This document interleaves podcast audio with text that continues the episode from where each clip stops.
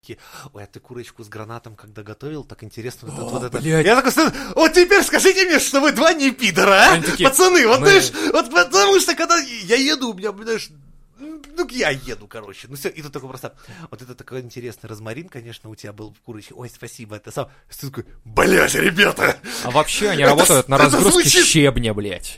Они такие, знаешь, типа, да мы на работе вот так вот обычно общаемся, Ну нет, бухаем, такой, понимаешь, типа. а блядь, домой ну- приходишь такой, хочется что-то, знаешь, нормального, курочку с гранатиком, а там Там с маринчиком Да-да-да. чуть-чуть приправить. Ну типа- как ты не можешь быть натуралом, блядь, и со своим другом обсуждать, как вы ели курицу с гранатом и розмарином? Как это не можешь? Ну не можешь После ты быть. отличного секса.